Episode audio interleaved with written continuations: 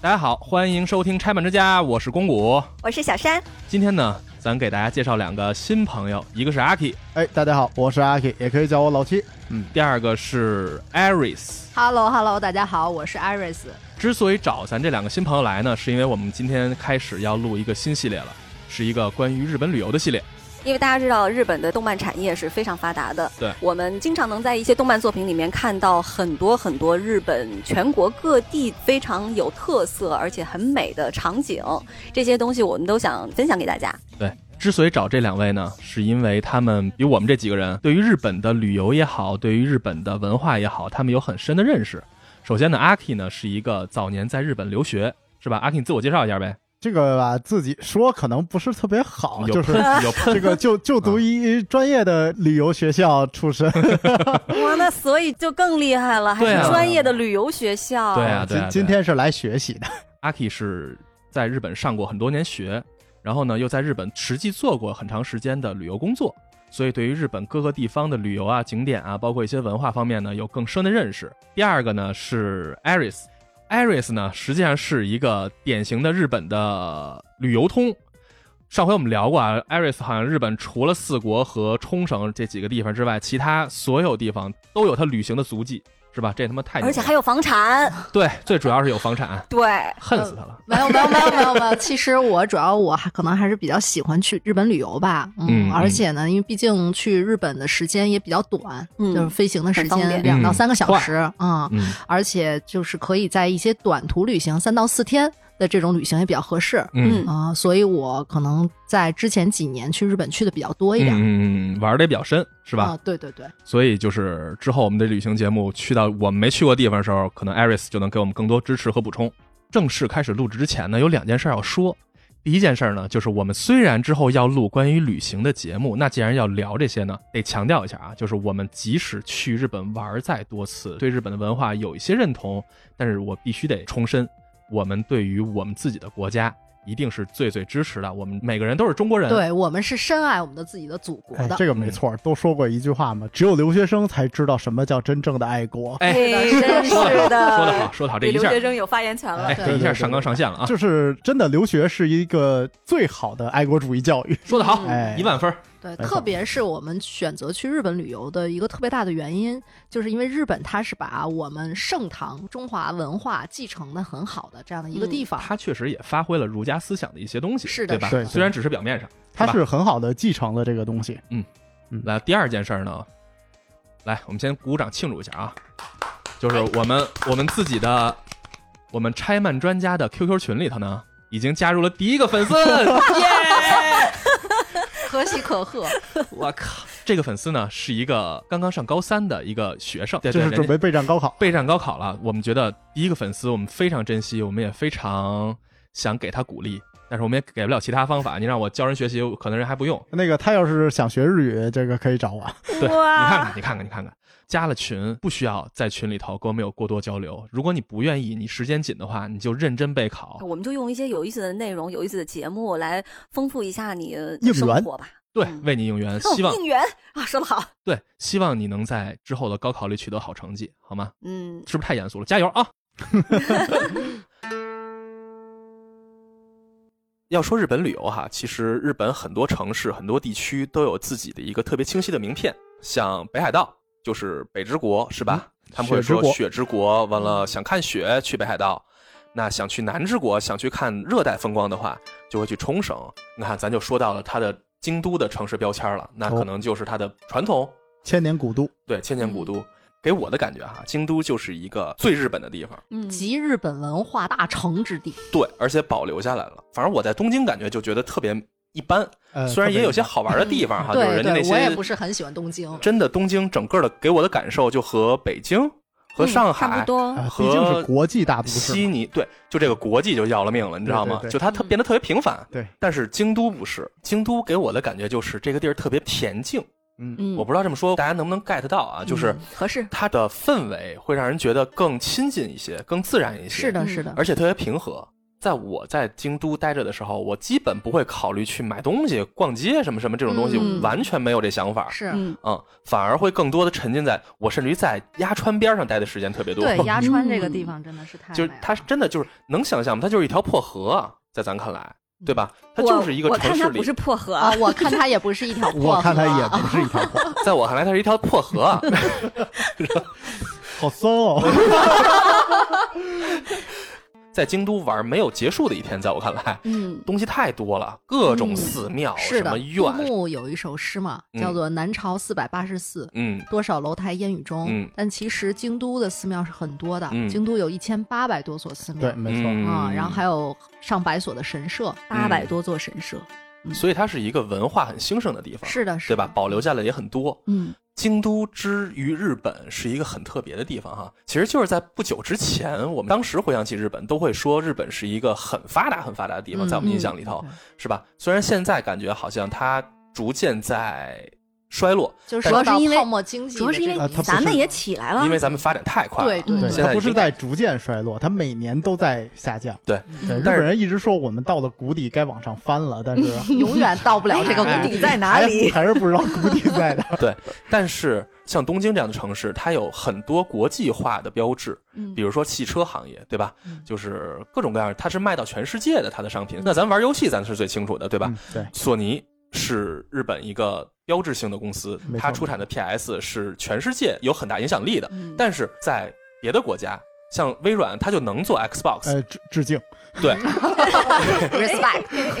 对，就是它能做一个像索尼 PS 一样的东西。但是到今天为止，我们游戏行业已经发展这么久了，但是我们再也没见到第二个任天堂出现。对对对，嗯任天堂就是京都的，对，任天堂的本质就在京都，就是任天堂出的游戏真的是他妈独一无二的，在咱们看来嗯是吧？你游戏公司出什么游戏机都不重要，其实在我看来啊，但是游戏才是核心嘛。去年横扫世界的动物森友会，动物森友哦会，对任天堂一直在做这样的事儿，你说它很国际化吗，它非常国际化，但是它就是在日本的京都才能孕育出这样的公司，做出日本、只有日本公司能做的事儿的。任天堂不可复制，同样京阿尼也一样不可复制。啊嗯，对吧？京阿尼嗯也在京都，这样的事儿就在我看来就是一个特别有说服力的事儿，就是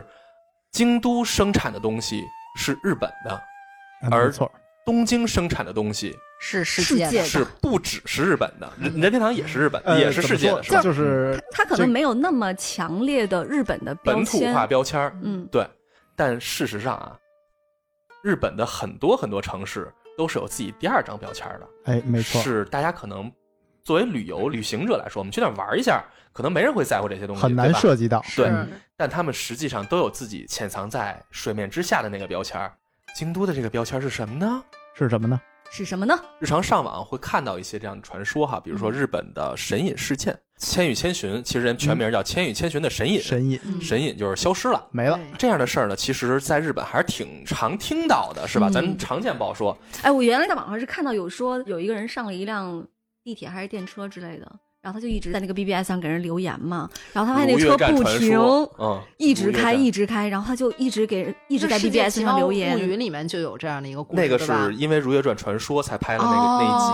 嗯哦，就是如月战的我传觉说得啊、那个特别瘆人那集。对特别可哦怕，特别可怕，好恐尤怖其是那个那个列车员最后那张脸，对对我的对天对哪！后来就导致在北京坐地铁的时候，他偶尔有突然有甩站， 你就特别的紧张，是不是？那你可能做到的是我们北新桥。对，北新桥的传说还是很多的。哎，呃咱们这期开始说我北就是京了，北新桥人，我人称北新桥高晓 松。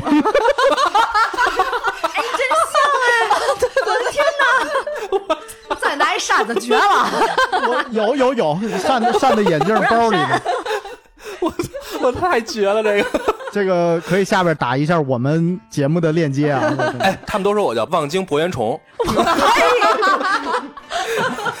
那你看神隐事件也有，完了也有各种各样的都市传说哈，他们很愿意把这个东西当成自己的一张名片去打出去。虽然日本全国都有这样的传说，有这样的地方哈，但是呢，真正能称为鬼城的地方，可能只有京都了。之所以说京都是日本的鬼城，最大的原因之一呢，是日本四大怨灵啊，听这名字啊，四大怨灵，其中两大他们的传说和故事都在京都。刚才我们说到了日本的四大怨灵，他们分别是建元道真、平将门、早良亲王、崇德天皇。 嗯，不是那个伽椰子、贞子他们是吧？啊，对，啊，呃，在日本叫四大怨灵，其实搁咱们这儿就叫厉鬼。嗯，更这凶是吧？对，嗯这四大怨灵还真的都跟京都或多或少的有非常密切的关系。嗯嗯第一大怨灵就是建元道真，嗯就是大家去日本春天的时候赏梅，秋天的时候赏枫，经常会去的一个地方，叫做北野天满宫。嗯那北野天满宫主要供奉的就是建元道真。呃，在福冈的太宰府嗯和那个京都的北野天满宫是两个最大的，算是、呃，一个是他们是最大的，嗯但更重要的，他们是所有天板宫的总社。嗯，嗯对，嗯，半步是吧？嗯，对，嗯建元道真在日本有另外一个称呼叫学问之神，嗯因为他没错确实非常有文化，嗯所以现在很多那个日本的就是学生啊什么，他们在考试之嗯前拜经他常会去去北野天满宫去拜。嗯他当时是位列了算是丞相，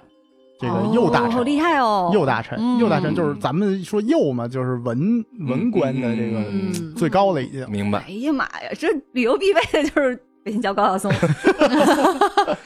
那为嗯什么他变厉鬼了呢？其实这四个怨灵基本上都是在那个权力斗争中落败的，嗯，哦，就建元道真也是因为他那个身居高位，但是在政治斗争中就相当于被挤出去了，嗯嗯然后被就排挤的那流个放到了九州的对那个太宰府，就是福冈那个对太宰府，嗯然后在那儿待了两年，最后郁郁而终。他他死之前就说我死我也不要回京都，基本哦打死不回京都。就是死了之后也我的尸体我也不能运回京都。嗯嗯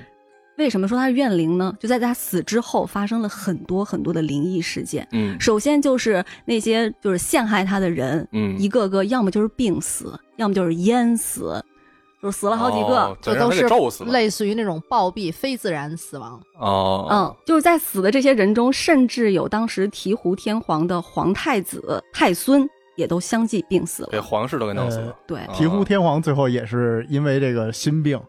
也是，也就自己走了，就觉得为什么会发生这么多的这种事情，为什么有这么邪乎的？嗯哦，在他死之后，京都就经常出现一些非常奇怪的那种天象，比如说那个经常打雷啊什么的对。非常有名的就是公元九百三十年的一个清凉殿落雷事件，嗯就当时是那个相当于大家就是正在那个呃召集大臣在清凉殿议事呢嗯，突然惊雷劈下来，嗯，陷害建元道真的帮凶之一，就直接是就一个雷劈到胸口死了。所以天皇就受刺激了。对，天皇就看着这，我操，太可怕了他吧！妈 真准哎！我看这绝对是就这屁个他对，就是因为特别厉害，啊而且就是冤有头债有主，死的人多多少少都是害过他的，那一场会就劈死了几个害他的人是吗好？几个。哦，嗯我靠，对，所以后当时就说传说就觉得，主要是醍醐天皇他觉得这个雷就是菅原道真他化身呀、或者他他哦操控的这个雷，嗯太因为准确率太高因为。这这觉得太高我了。靠！就太猛了，哎，那这比他妈伽椰子厉害，那他妈就是爬楼梯，我靠！对，嗯就是我都我都不用现身。嗯，嗯然后醍醐天皇因为就亲眼目睹了清凉殿落雷事件，没过几个月就病死了。呃，两个月哦，对，就嗯，骑士给吓死了，吓的。对是不主是要还是吓着了。那另外那个平将门呢？是第二个怨灵是吧？对，嗯平将门其实主要在东京混的，这个阿 K 比较熟。哎，嗯对，这个很有名的这个各种这个神社，也是东京最强恶灵结界，嗯，嗯，这是一直传说平的。将门，嗯对，，就是包括他的呃武器啊，然后盔甲都被镇压在了不同的这个神社，嗯，嗯，形成了一个大的结界，整个分布在东京，是就武藏国的各个角落哦，是吗？不等于把他的那个生平的那些铠甲啊，对，装备都什么分的分开去嗯镇去压。镇压，对我好厉害哦！这说明真的是太厉害了。了但是呢，他一定没有建元道真厉害哦嗯。为什么呢？嗯因为平将门他是在醍醐天皇死之后的第九年，他说自己得到了建元道真的神谕，嗯，哦他要嗯哦他封自己是新皇，然后就造反了。造反啊啊！就所以说，这个建元道真真是是那小个弟嗯对他的影响就是还厉鬼，对厉鬼中的厉鬼，对哦就是非常猛。后来的鬼都是他小弟，厉鬼中的老大。对对对，那个大家比如说去北野天满宫，就是除了那个祈祷自己好好学习之外，还可以感受一下这个怨灵的怨气。嗯嗯，四大怨灵第三个早良亲王，嗯他那个时候也是因为在权力斗争里边嗯就被他的哥哥给坑了，他死引发了日本把都城从长冈京迁到了京都平安京，嗯嗯也是为了就是躲这个怨灵。嗯下面那个崇德天皇啊，就非常猛。嗯，就大家现在在去京都的话，白峰嗯神宫是专门就是供奉这个崇德天对的皇的。嗯，嗯崇德天皇不是说是叫第一苦命大魔头吗？崇德天皇也是号称最强怨灵，嗯，因为他呢也是在权力斗争里面被干掉了。嗯嗯他死之前留下了一句话，那句话就是“愿为日本之大魔王，扰乱天下，取民为皇，取皇为民嗯，等于他死之前就已经有特别强怨恨了，是”吧？，对嗯，他意思就是，我死之后，我要化，我要化身厉鬼，嗯，然后让这个国家彻底就是乱了朝纲，嗯嗯嗯，就是以下犯上。嗯所以从他之后，天皇的那一支就没落了，那种各地的什么啊对被垂帘听政了对对对，在他的诅咒之后，就出现了日本的第一人，就是武将第一人吧，算是就是嗯平清盛就是后来引发的幕府幕时府代，时代，的，嗯，嗯，等于天皇就被架空了，是的，是吧？是的，是的，嗯天皇从他的诅咒之后就开始，皇权就开始被逐渐的架空。明白。嗯，我不知道你们会不会有感觉啊，就是在京都，我感觉还好，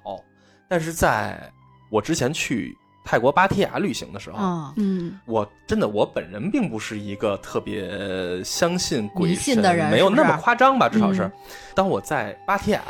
住第一天晚上的酒店的时候，那天我意识到了什么叫让我浑身不舒服的氛围啊，你对知道对吗对对对，嗯我也是在泰国特别东喜欢南亚嗯非常奇对，妙它特别那边邪可能有点嗯邪。嗯我那会儿在泰国是在嗯、呃清迈嗯，啊，当时住了三天，我连做了三天的噩梦，就在那哦是个吧房间里。对，所以我觉得你这种感觉是存在的。嗯，就是特别奇怪。当时我记得我住那个酒店是飞机落地当晚先住了一个，因为是跟团玩的那次，然后住了一个还算还行的酒店吧，但是那个酒店比较偏，不在那个芭提雅市中心那部分。进了房间之后就很晚了嘛，就要睡觉。当时我就躺在床上， 所有灯都已经关了，完了。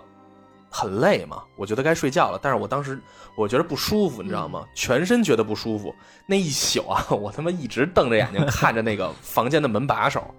我不知道为什么，我真的从来没有过那感觉。但是那天晚上我就一直在看着那门把手，我生怕这门把手被拧啊什么之类这种感觉，嗯，就这种这种浑身不适感，嗯让我觉得特别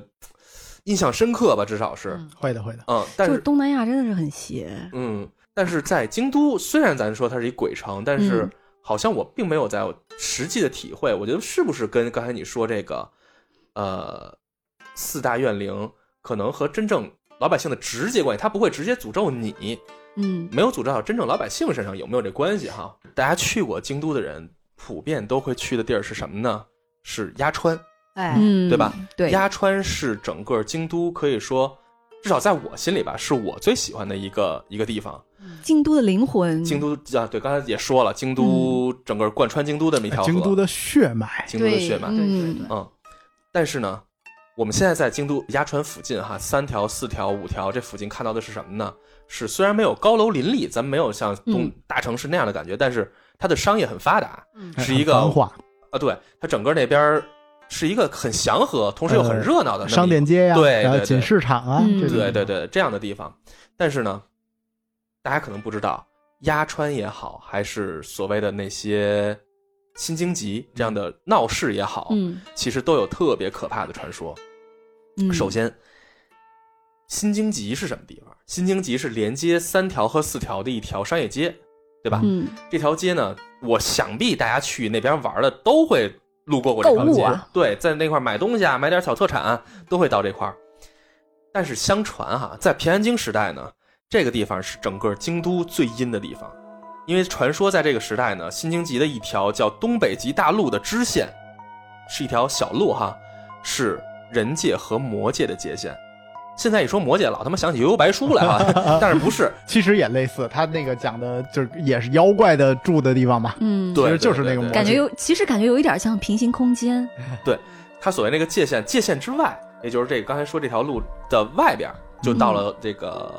鸭川这附近嘛。嗯，说这边儿就是冥界或者叫魔界。当时京都其实这个区域就已经是有一些商业比还算比较繁华的地方了，但是这个地方在刚才所说魔界这个地方，白天也许还好，但是到了晚上，这个区域几乎人们就不愿意再去靠近了。哎嗯，没错儿，因为这块儿有很多怨灵，就是甚至于说走着的，在外边会看到这样的怨灵出没。作为当时的人来说，就会觉得很可怕，就不愿意往那边去。那也就是说，我们现在所看到的当时的鸭川周围，可能就是那个魔界的地方了哈。对，嗯，但是鸭川又是一条什么河呢嗯？鸭川是整个京都最著名的抛尸场和行刑场。对。那个时候呢，就是鸭川的河畔，它经常用来抛弃那种没有人认领的尸体。假设赶上天灾或者是瘟疫流行的时候，那鸭川河畔真是尸体成堆啊，就是堆成山的那种嗯成堆。把河都堵了。对，所以这就是为什么鸭川边上有很多乌鸦。哦啊好吃好 吃。嗯，啊，他们帮着解决 去了，是吧对，乌鸦就是哦清道夫嘛。哦啊有道理。哦然后它的那个河又是一个上高下低嘛，然后每逢那个水位涨起来的时嗯候，嗯嗯那个尸体就顺顺顺着那个河往下去，飘。嗯嗯，没想到就变是成河漂了那。是一种 对 什么成巨人观？哎，对对对，泡着就大人儿来。而且鸭川哈，在战国时期，它作为行刑场使用，最著名的一个呢，就是石川五右卫门哎，这打么一到个人。这个人呢，真名儿是真田八郎，战国时候呢特别有名儿。这人啊，是一个义贼大盗，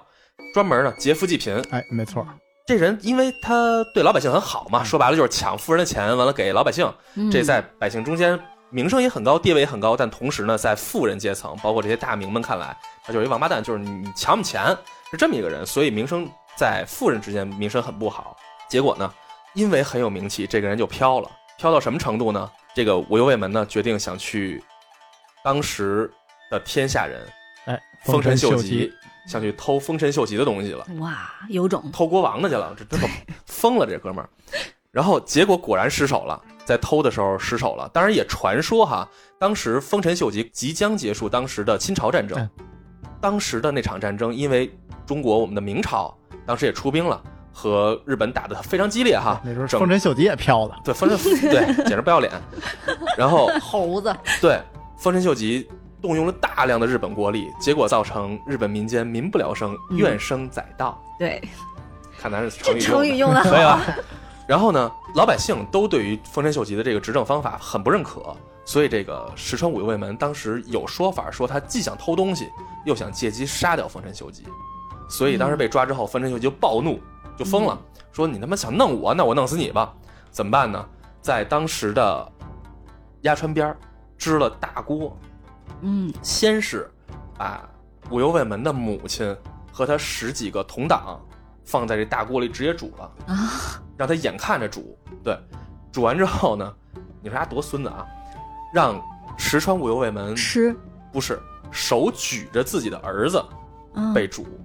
啊，而且是从就是凉你水不能，你不能撒手，你要撒手，你你儿子就进儿去子就了。下来，哎呦喂，这样。所以就是当时以这样的方式把石川武右卫门刺死的，我的天哪！嗯对，啊这你想想这手法真的在咱现在看来就简直就没人性了哈。是啊这个刑罚还呢挺，有创意，对，叫府监之刑。当时主这个石川五右卫门的时候呢，周围有很多百姓群众在看着这个情景，所以大家也深受触动，既感到害怕，又觉得石川五右卫门是一个很值得尊敬的人吧，或者甭管怎么说，他至少为老百姓做事儿嘛。结果大家就把石川五右卫门的事迹慢慢慢慢在民间流传开了。他才形成了今天咱们都认可的这个义贼啊，但是你可想而知，当时这个鸭川边上像石川五右卫门这样被施以重刑的人有多少，嗯所以多了这块的怨气也越来越重了。嗯嗯，这个主石川五右卫门的这个锅，一直被日本人保留到二战时期，对他一直留着，留到二战打仗的时候，当时把这个，因为这锅在仓库里嘛，就有传说啊，传说是在打仗的时候，因为人们都流离失所嘛，这锅扔这儿没人看了，结果一个普通的就是应该是运货工吧，嗯在路过的时候不小心碰了这锅一下，嗯，发现这锅是烫的， 就是因为也没有煮它，也没有加热过还它这，么嗯但是吓人，对，但是这锅还是烫的。我的妈！刚才说这个石川五右卫门哈，他是《海贼王》和之国篇的时候的那个玉田哦的原型。玉田在作品里头也是被和之国当时的执政者给放到大锅里头煮，但是他是拖着自己十个下属被煮死的。但是我觉得尾田就是《海贼王》的作者啊，还是相对温柔一点儿， 嗯他最后没让他真被煮死，最后结果是被旁边的小兵儿给一枪打死了。啊而没让他活活生生的真被煮死。但是这个原型无论从发型上来说，还是从整个它这个事迹来说，整个这个行刑的过程就和很石像川物游卫门是完全一样的。嗯嗯，在它附近木屋町通，我不知道大家有没有去过，就是在鸭川边儿上有一条路，那儿很多居酒屋，然嗯后每到夏天的时候，上面还会那个靠着鸭川那一边还会搭起纳凉床，嗯，就是。特别爽，嗯但是你就想想，你在上面爽着吃着喝着的时候，那下边就下边就是对，以前是杀人飘过点去了。对对对对对，对，木屋町通的五条那里有一个石碑，上面写着“此附近为圆融和圆院旧址”。嗯，可圆圆的她的宅邸呢，就是那里的恐怖传说是，据说有一对就是原来的那个从东国去的一个年轻夫妇，打算在那个当时还是荒芜一片的和圆院里面过夜。就在丈夫拴马的时候，就那妻子不知道被什么东西就拖进去了，然后嗯那个丈夫就开始疯狂的敲门，就门怎么都不开，拖屋里去了是吗？，对我，靠而且那个门儿好像是里边有什么东西。这是遇上流氓了，。这个。啊哎呀，你还挺会想啊， 你这是 本色，就一定要一定要引到你的那个谈话的框架里你面。对的、啊你的个人趣味上，不是遇上色鬼了吗？这不是？是的。然后那个丈夫后来就抄起了一把斧头，就把那个门给劈开了，嗯嗯然后就发现自己的妻子就掉在那个门框上，浑身的血已经被吸干了。我靠，这就是在那个地方留下的一个恐怖的传说。也是在亚川边上。 还是个对吸血鬼。嗯哦，啊，这有点难以解释哈，怎么就这么快就被吸干了？嗯传，说就是那个怨灵化成了吸血鬼。嗯，嗯，因为鸭川嘛，它是横穿京都的一条河流，它的发源地是洛北的贵船。嗯嗯贵船川，所以呢，其实只要是你在京都这座城市里面行走的话，嗯你都会遇到，就是经过这条河段的每一座桥，就你嗯过的任意的一座桥，其实它底下流淌的都是鸭川的水。嗯，嗯母亲所以河，嗯它对，所以它是一条贯穿在这个座城市的河流。对所以提到京都就一定会提到鸭川。嗯，就是在你在鸭川边上待着的时候，你眼前看到的是静静的河水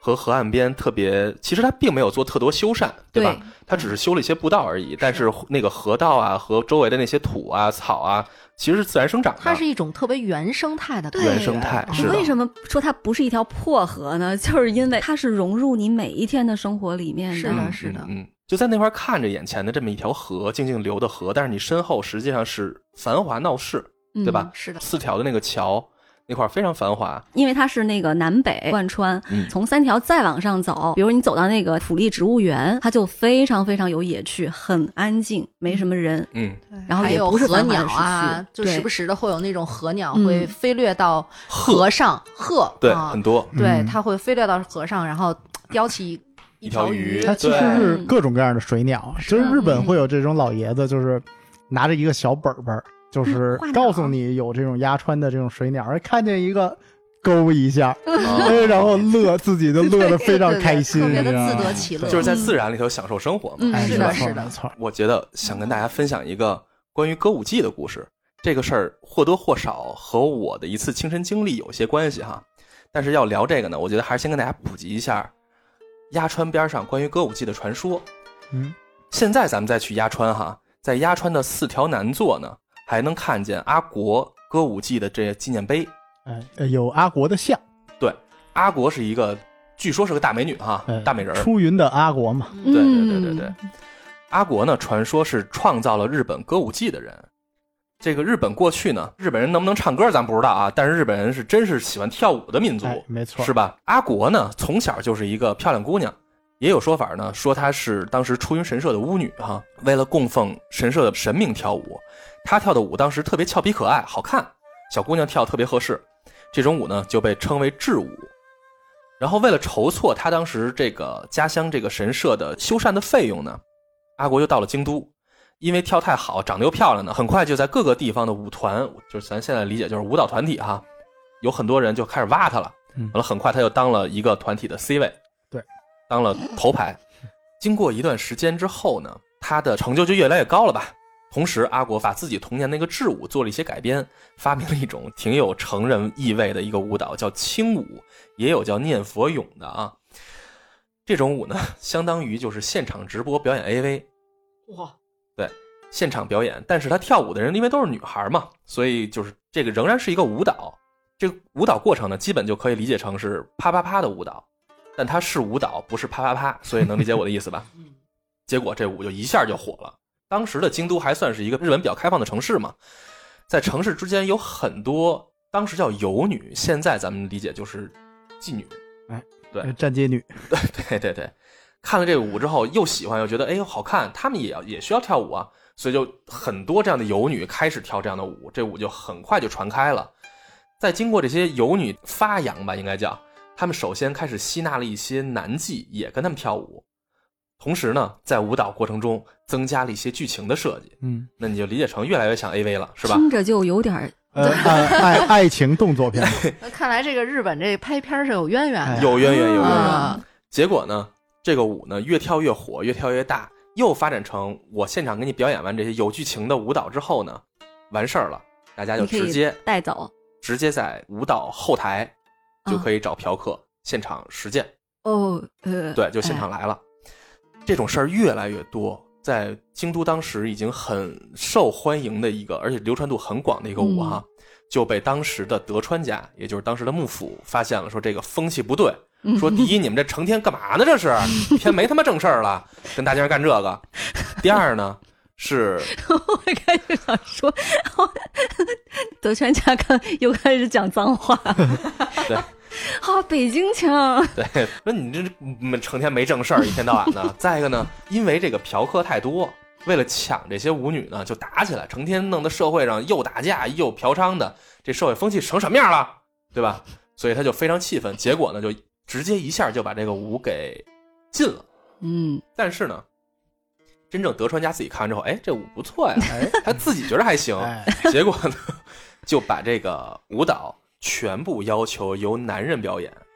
第二呢，是保留了舞蹈的剧情部分，哎，而以剧情为主了，对，以剧情为主了。嗯，结果这个舞舞蹈越来越发扬，越来越发扬，结果成为了现在日本比较传统的一种文化符号哎，叫歌舞伎。啊，哦卡布奇，对这么回事儿。这个就是关于出云阿国和歌舞伎的故事啊。所以这帮歌舞伎演员现在要拜祖师爷，回去得拜阿国 啊去。没错儿，白这个姑娘其实再说的深一点，就是说已经跟最早的这种形式完全的不一样了。嗯嗯嗯，对，它也是等于是日本的国粹。对，其实跟咱们京剧很像，是的，对吧？咱们对京剧也是从昆曲反串儿哎对这边过来之后，嗯。对，嗯，但是呢，我接下来就要说一个我自己在那边的故事了啊，就是啊，我第一次，我第一次去京都的时候，你遇上阿国了，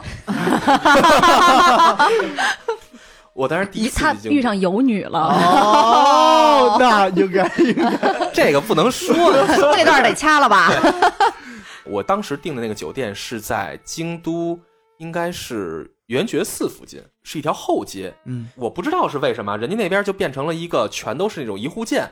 完了同时有修饰的特别精致那样的日本的那种传统小路那样的一个街区了。嗯，当天晚上我看了人家那个我住的酒店的艺伎表演，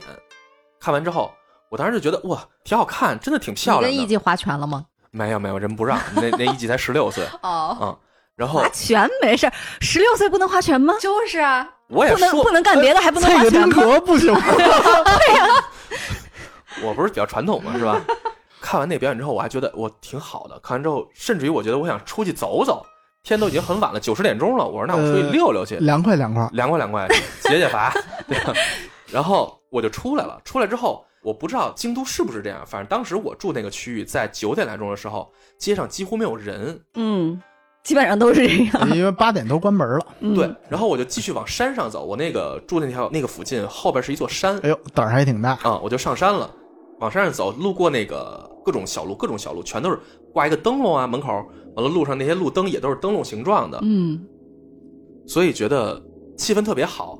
走走走走走到山顶儿，我一边走我就听着各家儿里头都在放类似歌舞伎啊，因为我也不会不懂嘛，咱不会分呃，辨。都其实都是艺伎，也一般都是那种二楼啊，艺伎都会在那哦、种但是他那个音乐，我会觉得是那种音乐，当当当当，就那种日本传统那种小曲儿的感觉。我就听着这些各这儿曲儿那儿曲儿，我就往上走。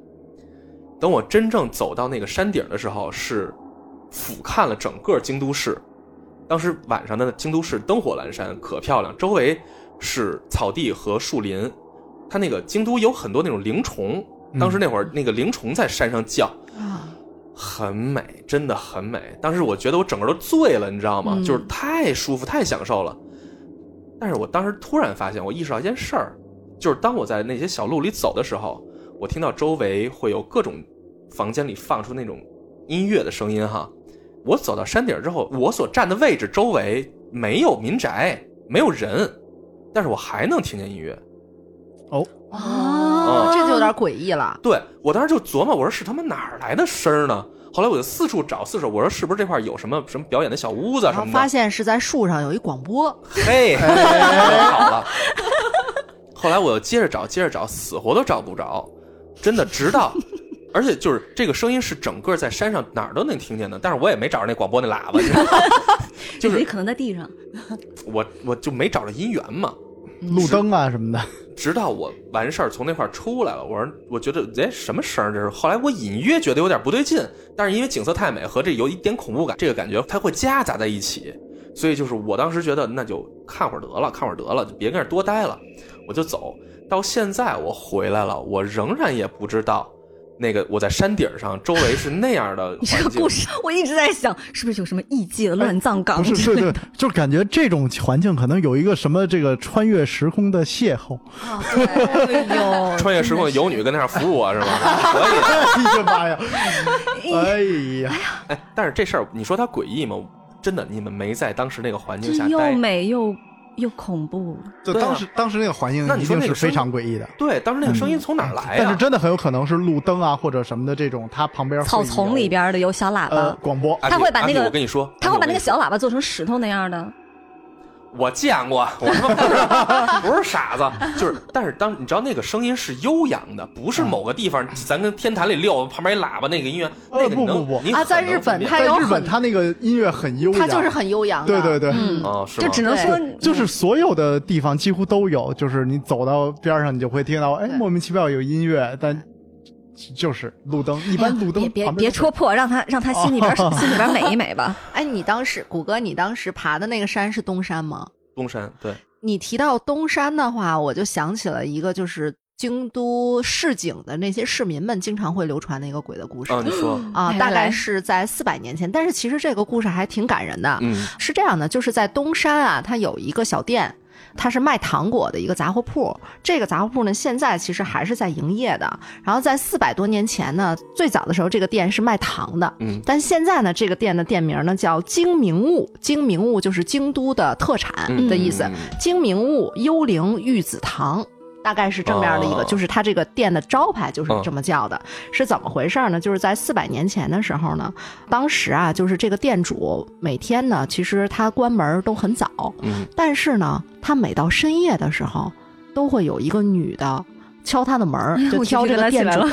敲这个店主的门儿，然后呢，就花一文钱嗯买一块糖，嗯，连续了好多天嗯，都是在深夜的时候，然后敲门儿买糖。我靠然，后店主呢就很好奇嘛，嗯因为总是每天都是这样子。后来他有一天呢，就跟着这个神秘的女子，偷偷的就跟着她一路就走到了东山，嗯就是你刚才说的那个地方嗯嗯嗯的一块墓地，一座墓地。这个女女的就突然就没了，没了，消失了、嗯啊。这时候呢，突然他也听到，就是墓穴中，就是那墓地的墓穴中，隐隐约约有小孩的哭声我靠， 啊。然哦后这个店主就吓跑了嘛，吓坏了，就赶紧就跑回店里了。啊然后第二天呢，他就把这个事儿就告诉了他边儿上寺庙的住持。嗯然后一般来讲，就是住持他可以去那个，就是会呃有法术啊，或者什么嗯去镇灵镇灵啊啊对这些对东西对嘛。超度啊，啊，然后这个住持呢，就是白天的时候就带着，就是店主就带着这住持就跑到这个墓地了。嗯结果果然是在一个棺木里面发现了一个女尸和一个活着的小 baby，就是一个婴啊儿，活着的是吗在活着的对是一个活着的哦那婴怎么进去儿。的呢？然后呢，他就发现这个孩子的嘴里还有糖果，就是前一天那个就是神秘的女人买的糖果啊啊！突所然以间这时候店主恐就怖又感恍然动啊大悟，哦就是哎，原来这个死去的这个母亲，因为她没有奶水可以喂养自己的孩啊子，哦所以呢，她就每晚她都化成是幽灵，跑到店里去买糖，然后去喂养她这个小孩儿。我天哪嗯！然后这个店主呢，他就被这个母亲的母爱感动了，嗯之后呢，就把这个。婴儿啊带回了这个小店，然后抚养到了八岁之后呢，这个孩子又被寺院领养了，以后又成为了一名出家了得道的高僧。哦啊，然后这个故事呢，到现在呢，这家店还在，然后还在卖着，就是当时对这个母亲卖的喂养孩子的这个糖哦果，我靠啊这是这样的一神个故了事我啊。靠呃，这故事在京都特别特别有名的。卖奶糖，后来发现，卖奶粉呢，奶片儿啊， 这个位置在哪儿？就是就在东山呃，，具体的可能稍微有一点忘了，因为我自己去过嘛，嗯我也是其实路过的。嗯，然后应该是在就是到那个五重塔上面有一条很细的一条小路，嗯哎，旁边也是两边都是各种商店、小商店铺，啊包，括卖卖一些酒啊什么的，嗯什么都有。嗯嗯，就叫幽灵呃，它叫精明物，然后幽灵玉子仪，仪其实就是糖的意思嘛，哦嗯幽灵玉子仪，嗯，回头有机会咱可以看看去，对，或者听众们有兴趣可以去看看，对，一定要去买一个。嗯，嗯，买一个以后能出家是吧？我这不是准备得到吗？ 最早谷歌跟我介绍 Iris 的时候嗯就说，哦，这个姑娘跟你特别像，她嗯特别喜欢京都，特别喜欢坂本龙一，嗯简直是世界上另外一个你。嗯然后又说了她在那个京都买了一户建。嗯，我说这是世界上另外一个有钱的我， 没 有没有没有，然后后来她又说了，她那个房子买在初丁柳，嗯我当时就觉得嘖特别牛，嗯因为那个神往地的方就地方是对计时七十二小时，它有一集叫做《青春的鸭川三角洲》，嗯那是一个纪录片，它就是在鸭川三角洲那个地方就跟拍了七十二小时，就嗯拍那些在鸭川边儿上嗯嗯那生个活的，安静的坐着呀，嗯或者说是谈恋爱的情侣啊，嗯或者说是那个迷惘的大学生啊，或者是对未来充满期待的刚毕业的女高中生，嗯就拍这些人在这儿的状态，你会觉得非常的安静，而且大家在鸭川三角洲的话，你它不是一个两条河河流嘛？嗯嗯如果你坐在那个三角洲的那个尖儿的时候，你会感觉整条鸭川是在你面前铺开的，嗯，就这个感觉可能在这个河段上其他的地方是没有的，嗯嗯，就你是有非去常过非那常地儿舒是服吧。对，嗯因为我跟我的旅伴当时约好要在鸭川三角洲野炊，嗯嗯但是他先走了，然后我就一个人在那个夕阳西下的时候买了一个甜 甜圈，就惨了点儿，我 听着不不，这个甜甜圈好像就就就好像出不戏搭是吧？就就是当时就觉得，哎呀，要要吃点什你么说你说买才一个对得饭起团美景，或者忘我就来一听啤酒， 对，就是就是附近就就手买了一个，对 然不是后就换你你就回 家了。坐在那个地方一边看夕阳，还有那些年轻人他们在河上，每一段都会有一些那个石头，嗯让你渡过这个河岸。嗯然后在鸭川三角洲那儿是有一些那个像乌龟形状的那个飞石，嗯他们确实叫乌龟飞石。嗯这个大家如果是经常看一些以京都为背景的动漫作品的话，这个地方是非常非常非常有名的嗯，。很常是见。的，是的，嗯，恋爱圣地嘛。对，嗯真的是就是有顶天家族，嗯就是那个森见登美彦的小说改编的《有顶天家族》那个动画片，嗯还有金阿尼出的《青春的纯爱》的动画嗯叫《玉子市场》嗯嗯男主角第一次向女主角表白的地方，也就是在那个乌龟飞石，就两个人就站在那个河道上，嗯，然后就真的是非常非常浪漫。所以艾瑞斯说他的房子买在初丁柳的时候，我当时就觉得真棒，这选的地嗯儿绝了。而且这个初丁柳也好，还是这个三角洲也好，这块儿并不是一个特别著名的必去的打卡景点儿。哦，是不吧不是不不不不不啊是，它它其不实是还是一个很很嗯当地相对化小众一点的嗯当地人比较喜欢去的地嗯方。嗯嗯就可能是日本人比较喜欢涉猎的这种地方，啊对对嗯嗯，坐在那儿那个思考人生啊，思考什么爱情啊等等的这些对，地嗯所方。以中国游客一般没空思考人生。嗯，对，是，出去旅行还思考人生，好像 是。嗯但是如如果想看鸭川的交汇，形成鸭川的那个场景的嗯话，那块儿是个挺好的。是的，对，非嗯常非常好呃，应该说只能在那边。对在那儿，对对对对对，那个《有顶天家族》和《玉子市场》实际上也都是好动画、好作品，是吧？嗯，对，《有顶天家族》呃超好看，对对对，所以而且向大家推荐一下。就是艾瑞斯的那个房子不出听柳吗？嗯离那个下鸭神社就非常非常近。嗯，对下鸭神社就是《有顶天家族》里面最重要的一个场景。是的嗯，所以还能巡礼一下，是吧？嗯有顶天家族的圣地巡礼，第一站一定去的是下鸭神社。嗯，而且下鸭神社里面有卖很多它的周边，就比如说那些文件夹呀嗯什么的，有没有预售我不知道啊。就因为反正是很主人多，公他们家就住在那儿。对对对，哦嗯，就是以有哪为点原型的是吧？对对 OK，那其实就是在京都大家所生活的这个现实的世界之外，还有一个魔幻的一个世界，嗯哦，它类似于是哈利波特似的那种。是的嗯 啊他们有狸猫，有天狗，然后呢，狸猫和天狗天天斗来斗去，嗯然后狸猫还分两个家族，一个家族就是属于那种爸爸死了以后，慢慢的慢慢地没没落落了，嗯，嗯然后还有另外一个家族就是成天跟他们对着干，然后它是一特个日常的，是吧对，但是又特别有趣，欢快，是的，嗯，哎，说到有顶天家族里面还有一个圣地巡礼，这个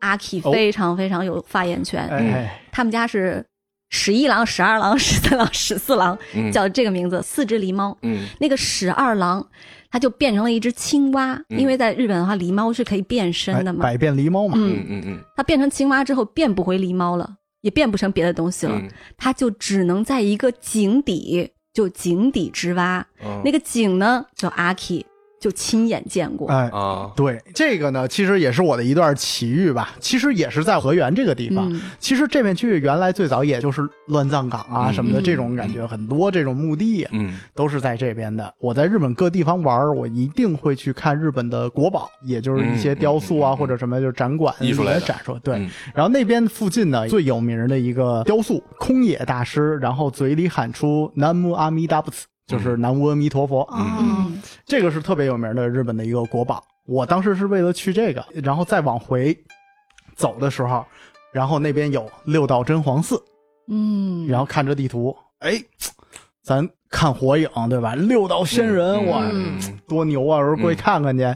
其实我在去之前真的没有做太多的功课，然后我就去了。去了之后呢，哎，当然免不了的我就是去写注印了。嗯嗯呃，所以呢，当时其实真的是非常巧合，我把朱印账交给了这个事务人员，嗯然后他们回到后面去写。然后因为当天去的人非常多，是因为上午没有开放，嗯 所以很多人下午去。上午没有开放呢，上午干嘛了？他们有一个取材的，就是节目，嗯在这个怎么拍东西说拍摄，嗯对。所以说呢，他们把一片就是原本不对外开放的地方，然后呢，那边反正通往那边的那扇门是打开的，你就钻进去了，就像是另外的一个世界给你打开的一条通路，没错啊，但是但是我也不是自己发现的，是有有一对日本夫妇，我们都在那个地方等嘛，但是等的时间蛮长的，就呃也没什么事情干，然后两个夫妇就下去了，哎，然后就往里走，我就跟着说那那就去看看什么情况，嗯然后跟着去走，没走两步就发现有一个小的神龛，边上有一口井，哎，写着这是通往黄泉之井， 嗯，嗯。我当时反正真的倒吸了一口凉气啊！而且我看你那照片上那个井上还盖着那个封印的东西啊是吧没错对嗯，它好像它是有一用些结镇界镇镇着的结界，结就界像传统的神道教的那种有结点没界错像那那种种没那种错那种木格子，然后旁边那个白色白色那个像白什么呢？白色看过那种看看条啊犬夜叉，他那个犬夜对叉对对，就在大我刚要树上，说，对犬夜叉，对，嗯它是有结界所封印的。对，然后呢，再往里走，有一又一条更细的小路，然后它的尽头还有一口井，就是通往地狱之井。嗯但其实地狱火和黄泉基本上概念它是统一的。嗯嗯嗯，对对对，然后后来那，如如果通往地狱的话，它能轮回吗？哎呀，所以它不我在那个地狱那口井。所以我说他可能就是去投胎嘛啊，对吧？因为你不六想道当狸猫了，烦死 了。你你六道本来就是为了轮回嘛，对吧？嗯这个人间道啊、恶鬼道啊、畜生道啊，对吧？这个修嗯罗道，哎，修罗道，这本本来就是为了这个再生，再那什么，对。对。哎阿嗯 K 发的那个照片真的是，我就惊呆了，跟那个动画片里边多少片一一模毛一样，就样 而且而且我感觉，尤其是拍那个门口，它有一个就是很有名的六道的这个十字路口嗯子鸡，嗯，这个十字路口那个照片，包括那个旁边那木牌切了一个边儿都一模一样，嗯还原度很高，哇 对不对？啊真是啊我的感觉是我的还原度很高热，但是我也没有看过那个动画，嗯，所以当时发的时候我也很就很一惊对就讶，惊呆了。对对对。这个太神奇了，刚才说了这些景点儿哈、其实还是比较小众的，相对于清水寺啊、什么三年坂、二年坂啊这些地方来说。那我们现在给大家推荐一条旅游线路，这条线路呢叫促上，以促上这个地区为原点的。我是二零一七年的二月底嗯第一次去京都嘛，嗯然后当时就住就住在那个东山三条，嗯比较喜欢去那些寺院啊什么的人会比较熟的一条路叫神宫道。嗯你顺着那条路，基本上就可以把京都的精华的那些景点嗯游个遍了。嗯再往下，东山的这个对命脉，嗯，是的。嗯我们当时到了那个地方以后，是出门并没有先往那个神公道那边走，而是走了反方向，嗯，就比较莫名其妙就走到了一段上坡的一个铁轨，嗯然后那个簇上那个铁轨非常的漂亮，据说春天那个樱花盛开的时候，那个铁轨两边都是樱花，嗯，然后就类似咱们北京的那个往边上开那铁路上能看桃花的那条路，对，但是它是吧那儿是没有火车的明，白，它就是一个就是上一条铁坡。轨啊，与此同时，那个地方非常非常非常适合散步旅行，嗯就是你抽出来一天半天的时间，就从那个簇上那个铁轨往上走，嗯，首先往会北到走是吧？对，往北、山上走，嗯首先会到那个南禅寺，嗯然后呢，再往下走是那个京都第一赏枫圣地、嗯嗯永观堂禅林寺还是禅林院？啊，我也永观忘了堂是非常有名儿的那个赏枫对的圣地。嗯，对，然后再往上呢是那个法然院。嗯，法然院是一个很少有人去的地方，但是如果大家嗯看那个 LP 的攻略上，它是全世界的旅行家都非常推荐嗯的一个寺院，，嗯嗯嗯嗯嗯它很但安是静，其实很小很小众的，对，特别安静，没什么人，嗯但是很漂亮。嗯，然后后再往上走呢，你就能走到了银阁寺。嗯哦，银阁寺是我觉得真的是很美很美的，它有一种破败之美，嗯，它不像金阁寺对那种，它就是以哭对为这么一个对是嗯嗯嗯就像我我们很喜欢枯山水，嗯对什么那种。就日本人真的是很能够在一个小小狭小的侘寂空嗯间呃侘里寂面，傻逼 挖逼，对对对小哎地方骂嗯上了嗯都，我操，呃不是这个就是啊差劲， 差对距就是他傻逼日本傻人逼追追寻追求的那种。就像可能对他们来说，樱花盛开的时候未必是最美的，但是樱花落下来的时候，嗯嗯嗯，是因为就只有一瞬间，嗯所以他们会很秒速珍五厘惜米这啊种。嗯 对对对，秒速五厘米，嗯是的。嗯而且你走的这条路叫哲学之道，嗯也是可以算是京都一个比较有名的一个景点，就是整整个那一条长路上去。这是一条线路啊，嗯那其实从簇上走反方向嗯到那个路边儿打一辆出租车，嗯当时我是因为想要去一个地方叫做将军冢青龙殿，嗯然后上去以后呢，非常惊艳的就是那个寺院像一个道场一样，嗯特别特别漂亮。然后你绕过那个大殿之后，那儿有一个非常大的一个平台，观景台，对，大家都知道那个就清水是寺，对清水大舞台，嗯然后很多人在那儿去俯瞰京都的景观，但是嗯其实，在青龙殿，我自己觉得是更漂亮的。嗯嗯，因为你可以直接的看到那个平安神宫的那个大鸟居，嗯就所有的东西都能感觉在近在眼前。嗯对，它毕竟是坐北看南，对看的是整个京都。是的，嗯而清水这个大舞台呢，它毕竟它是在一个比较中心的位置嘛，对嗯五条嘛，就是很中间的位置。然后你说，你说你具体，啊、你再往南看，你看的其实半个京都，而且四分它之有三个。它有咱看图片能看出来，其实它和清水寺有一点像。清水寺因为名气很大嘛，所以常年游客特别特别多。嗯而事实上，你去了之后，发现无非就在那个露台上拍张照片儿。嗯，我觉得个人感觉，啊可能青龙殿能够替代，对吧？嗯就其是实呃，我甚至甚至优于，对甚至优于是吧？对只是因为它可能相对来说，就呃，远一偏点，远然后不是那嗯没么那么有好去名儿。对，因为你嗯去的成本还是挺高的。但是至少在那块儿待着的时候，你的感受是会比在清水寺会更好。是呃，你可能可以去思考一些人生了。对啊嗯，对啊，对啊，所以这样的感受，是不是以后大家再去的时候能够选择说，那我不去那个热门景点，而我选一个类似的、对更好的景点，那何不去这个呢？是对吧没？错，没错。我刚才说那个从簇上打车嗯去青龙殿，嗯它那个路上会拐一个大弯儿。嗯如果你要不拐的话，再往下开到那个东山隧道那个地方有一个花山洞，也是一个小隧道。嗯就在当地很流行的一个传说就是，如果你开车从那儿经过的时候，有可能会在路边看到一个无头骑士，嗯，就一个骑着摩托车的一个男没人，头那个男人是没有头的。嗯嗯啊，花山隧道，嗯它原来上面是有垂下来那个常青藤的。嗯曾经有一个骑摩托车的男人，他在进那个隧道的时候没有哦看到常青藤，嗯，让头，结果那个常青藤就把哦他的脖子给勒住了，然后整个头给削没了。嗯所以后面就有很多的传说，就在那个花山洞那个地方，其实是京都当地一个灵异传说的那个发发生生地地。，嗯，嗯，我记得看那《暗之居》有一集。就是讲山洞里头，一家人开车钻过一个日本的山洞，嗯呃，车突然抛锚了，哦从山洞里头爬出来好多长着人脸的蜘蛛，哦，完了把他们最后全杀了。为什么我想起了《鬼灭之刃》？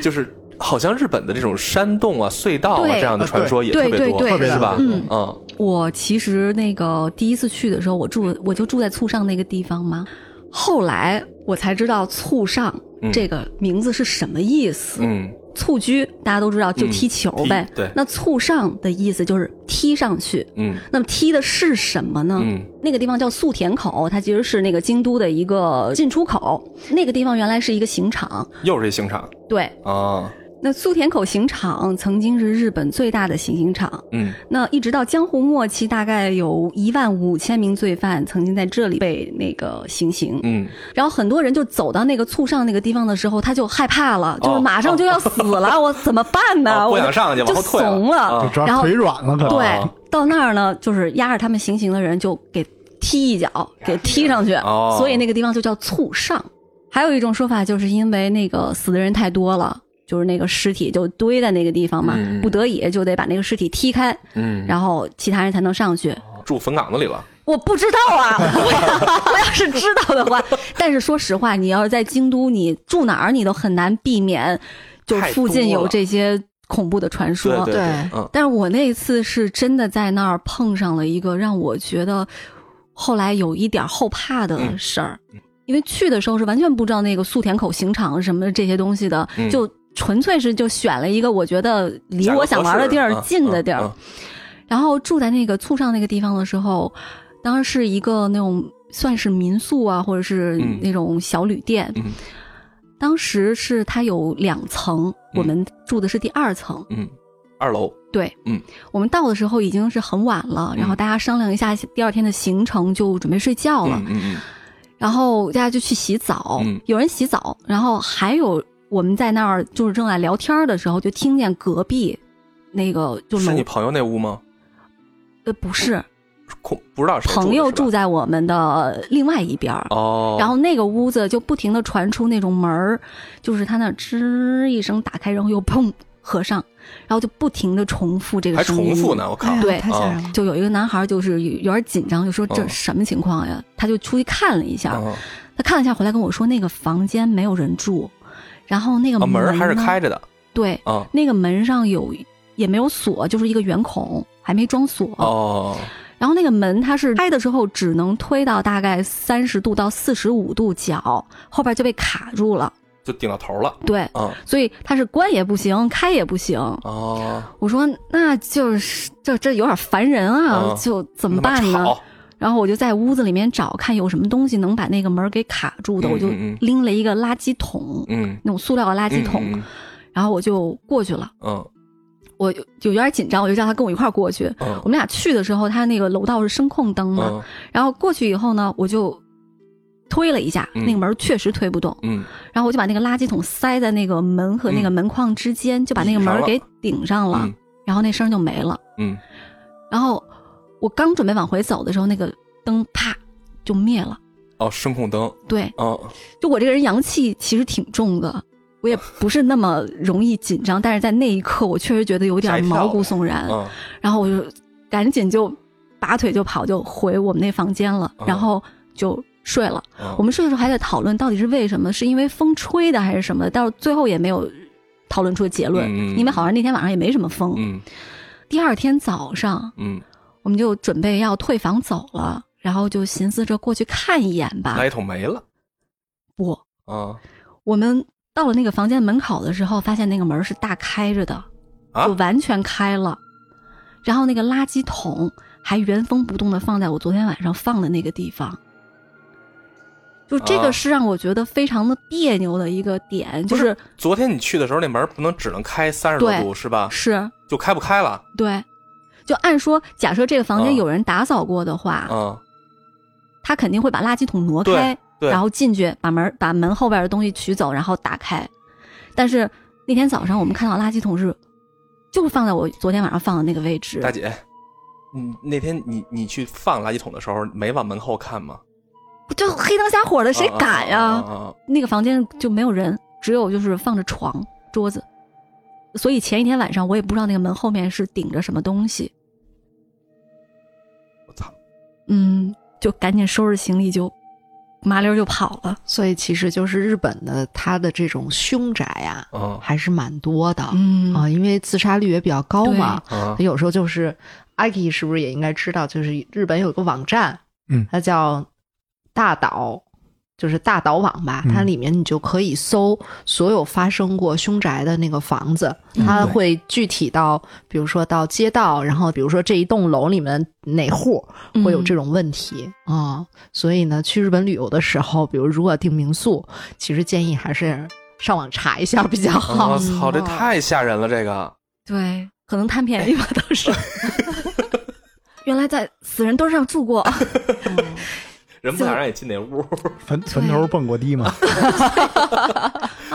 关于京都周边的，有没有什么比较值得推荐的，或者说比较有故事的这样的地方呢？我来推荐一条路线吧。这嗯条路线呢，相对来讲相对小众，因为它是主要是在洛北，就是京都的北面啊、这一多北远吗？呃不，其实不远，其实不远，哦和北京比的话，大概就是都不到昌平，应该是在望京附近。哦，那真挺近的。对对对对，啊其实呃，因为京都本身也不大啊。嗯嗯，然后呢，这条路线呢，其实是建议大家就是起点呢是从这个鸭川三角洲啊，从嗯这块儿呢、从开你始，家开始哎，对，从对这个起点开始之后呢，可以绕一绕，走一走京都大学，因为嗯京都大学就在鸭川的三角洲的边儿上。嗯嗯啊，走完了京都大学了以后呢，啊，直接到这个瑞山电铁的这个始发站，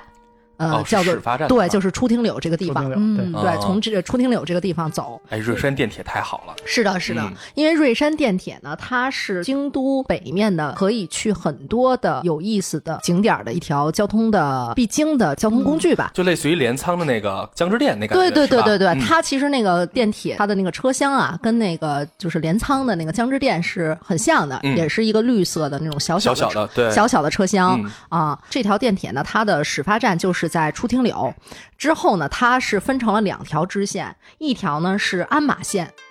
鞍马线就是直接能通到鞍马寺和贵船神社，嗯另外的一条线呢是通到瑞山线，就是比瑞山比那一瑞山条，啊对对对，哦就是严立寺的那一条线。对，就是那我在这儿呢，给大家推荐的呢，就是走它的这个鞍马线。嗯嗯嗯鞍马寺呢，其实还是比较有名儿的，因为呢，它本身是和一个也算是京都的一个传说有关吧，在平安。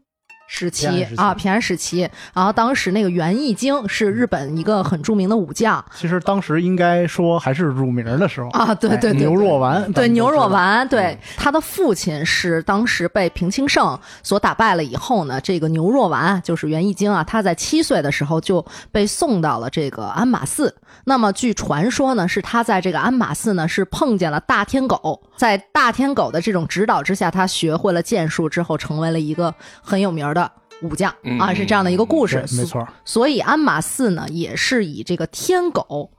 著称。嗯啊，坐瑞山电铁到鞍马站下车了以后，会看到一个非常巨大的一个天狗雕塑嗯哼，啊，特别的离车站很近也，啊，就是一出车站就能看到哦啊，特别特别有意思。鞍马寺比较有名的也是它的红叶很漂亮。也是赏枫的地方。是的，是的嗯嗯。经过鞍马寺之后呢，翻过鞍马山就可以到这个贵船神社啊啊。。贵船神社最著名的就是贵船川，它是鸭川的发源地啊。哦，源头是贵川川，是的，是的哦它实际上是水源地，是水源地。贵船神社呢，传说中也是日本的女性们啊，愿意去为了爱情或者夫妻和和去祈求祈祷的一个地方，嗯嗯，，求姻缘的求姻缘的地方嗯啊。特别是就是它呢本身是有一个特色叫水占卜，就因为去日本的神社或者是寺庙，它都会有那种补签嘛。嗯，贵船神社的补签是它的这个签文，嗯、你买完了以后呢，它是